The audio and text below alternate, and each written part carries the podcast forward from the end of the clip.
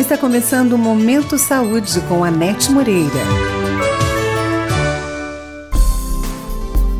O Parkinson é uma doença neurológica que afeta os movimentos da pessoa. Causa tremores, lentidão de movimentos, rigidez muscular, desequilíbrio, além de alterações na fala e na escrita.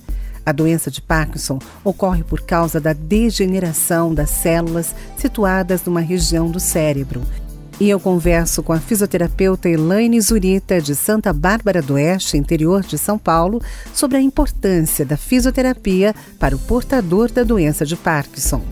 A fisioterapia é muito importante porque proporcionará uma melhora no estado físico geral do paciente, com o objetivo de proporcionar a restauração ou manutenção da função, como por exemplo deitar, sentar, levantar, caminhar e etc. Também trabalhamos com antecipação dos movimentos e orientação para a família.